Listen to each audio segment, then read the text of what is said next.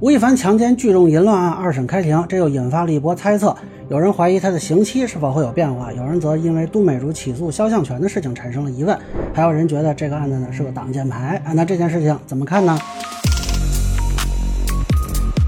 大家好，我是关注新闻和法律的老梁啊，欢迎订阅及关注我的频道，方便收听最新的新闻和法律干货。今天呢，后台被私信轰炸啊，说这个吴亦凡二审开庭了。我看了一下啊，是北京三中院发了一个通告，关于罪名和刑期的表述都没有变化啊，还是因为涉及被害人隐私不公开审理，然后呢说是择期宣判啊。我看有些人就开始猜测了，说为什么吴亦凡会上诉啊？是不是有什么变化呀？啊，也有说要加刑期给他判个二十年的啊，但是呢，也有人质疑说，这都美竹女士自己不是还发布过一些东西吗？怎么还能提到说被害人隐私什么的？啊，主要是都美竹女士还起诉了一些，呃，曾经在她这件事情里头发生过的博主。那么简单说一下啊，首先我之前就没有得到确定的消息说她上诉了啊，虽然有一些自媒体声称她是上诉了，但是一直官方是没有确认的。那这应该是第一次官方确认上诉的进程，但老实说没法判断这个上诉的效果，因为不管是自媒体还是官方都没有说她上诉的理由是什么。那她是觉觉得自己没构成犯罪呢，还是觉得自己量刑过重呢？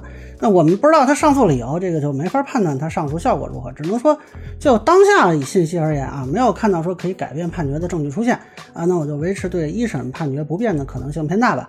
啊，那有人说是不是会上诉多判啊？还有人举这个某加拿大毒贩上诉之后被发还重审判死刑的例子。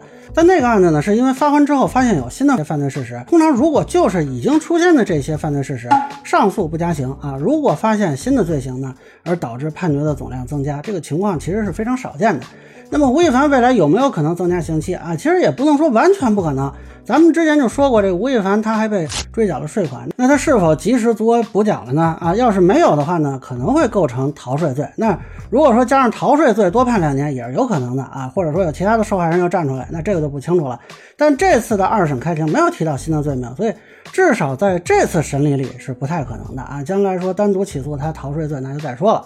至于说不公开审理呢，首先这个案子光强奸罪就不止一个被害人，所以除了东美竹女士，应该还有其他的呃女性。她的隐私需要保护。其次呢，就算东美竹女士她公布了很多的信息啊，她仍然可以要求不公开审理啊。但是现在没有信息证明是她要求的不公开受理，所以这个跟她的关系是没法确认的啊。但法律上肯定这个是没有问题的。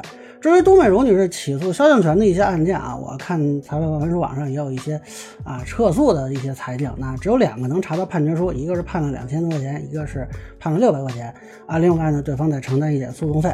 呃，这个我一直说的一个问题啊，这个律师给当事人提供法律服务，你不能光看经济效益，你应该考虑当事人的社会评价。他起诉的结果固然啊获得了一点经济收益，但是社会评价如何，大家有目共睹啊。这个操作我只能说比较遗憾吧。但是这跟吴亦凡的官司呢，其实没什么太大关系啊，也不是说我不赞同一方的做法，我就一定要去支持另一方啊。目前看，吴先生恐怕更多的是自己的问题啊，导致这个刑事处分。另外呢，有一些网友质疑说，这个齐齐哈尔体育馆坍塌事件刚出现啊，怎么吴亦凡就二审开庭了？有的网友还罗列了一些热点事件跟。吴亦凡案的时间轨迹啊，说是巧合还是挡箭牌呢？呃，这个我觉得都想多了，因为像这种开庭宣判都是需要提前安排时间的。你比如说开庭吧，依照刑事诉讼法要至少提前三天通知。像这个唐山打人案呢，是六月十日、六月十一日吴亦凡一审开庭。先不说啊，我们朝阳法院凭什么要替唐山压热度？你去问问朝阳区跟唐山都什么级别啊？你临时通知开庭，这个检察院和律师也不一定能排出时间呀。更何况这事儿还涉及他是加拿大籍，那使馆那边可能也会有意见，对吧？那这个呢，说是为了压热度，属于缺乏起码的法律常识。那么像最近的这次开庭呢，也至少是提前三天通知的。齐齐哈尔坍塌事件是二十三日下午两点多，那吴亦凡这个二审开庭呢，应该是二十五日上午。